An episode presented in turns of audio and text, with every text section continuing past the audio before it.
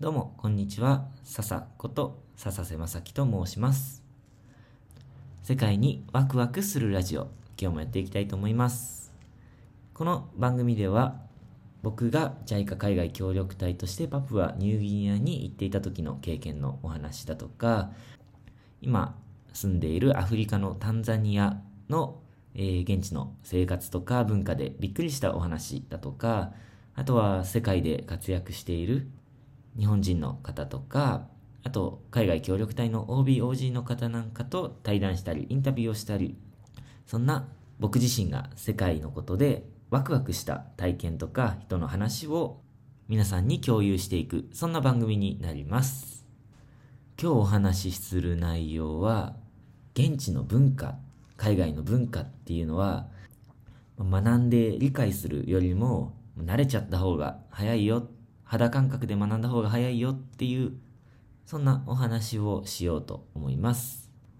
この番組でね、よく僕が話すんですけども、僕が一番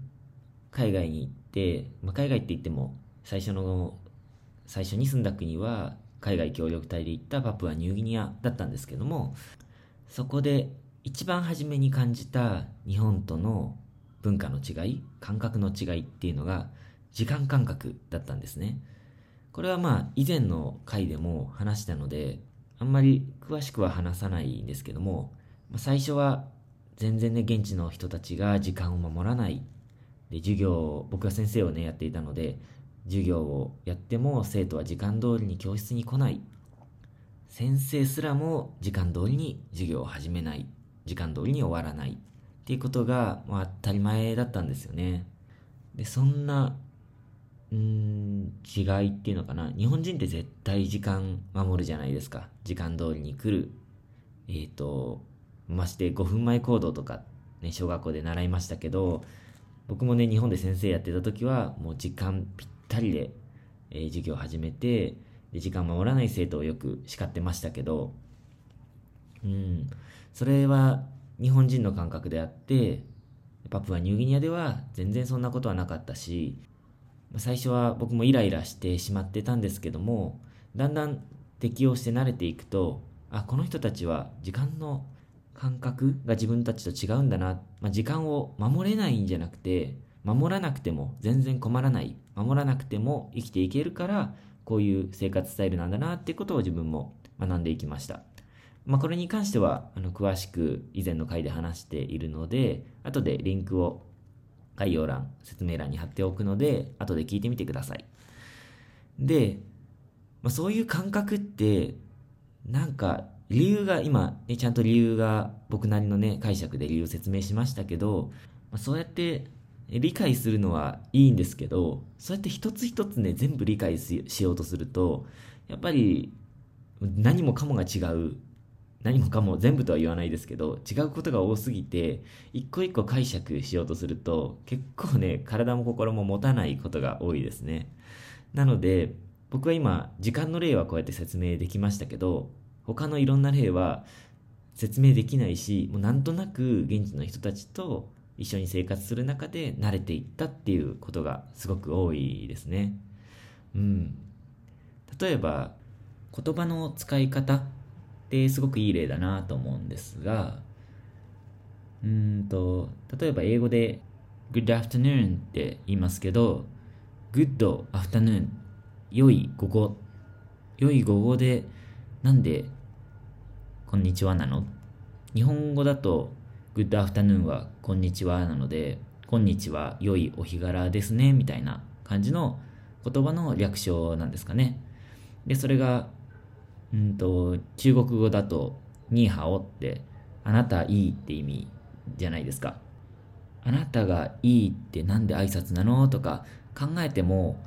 多分なかなか答えは見えないですよね。まして現地の人に聞いても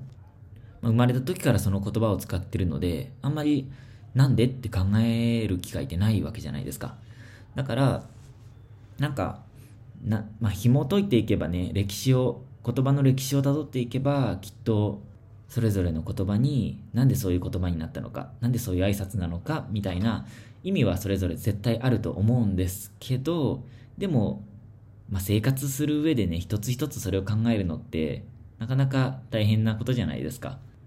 特にね、日本語で大変だなって思うところは、うんと、くんとか、さんとか、ちゃんとか、名前の後によくつけますよね。これって状況に応じて全然使い方違うじゃないですか。さんの意味にしても、学校で使うさんと、会社でとか社会に出てから使うさんと、全然意味合いが違いませんか？例えば、学校だったら、僕の子供の時は、女の子にはさん、男の子にはくん。で、最近は全部さんで統一されているところも多いみたいですけど。だけど、社会に出たら、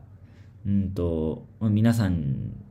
普通にさんが基本ですよね。男でも女でも。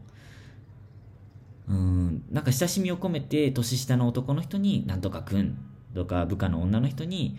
なんとかちゃんって呼ぶこともあるかもしれないですけど、それって子供の時に経験したさんとかくん、もしくはちゃんとは違いますよね。意味が全然違うわけじゃないですか。あと議会の中ではなんか国会でなんとかくんとかね、呼ばれてるの聞いたことありますし、あと、ね、宛名書くときとかお客さん呼ぶときは、様なんていうのもつけたりしますよね。ね、そうやって一個一個突き詰めていくと、なんでっていうのはきっと意味があるんでしょうけど、あんまりそこを、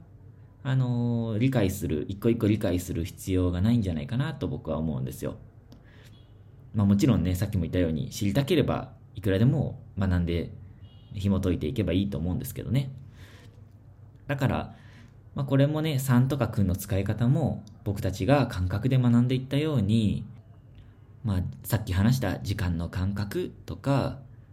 まあ、その他のね、言葉とか、言葉の使い方とか、その他の文化とか、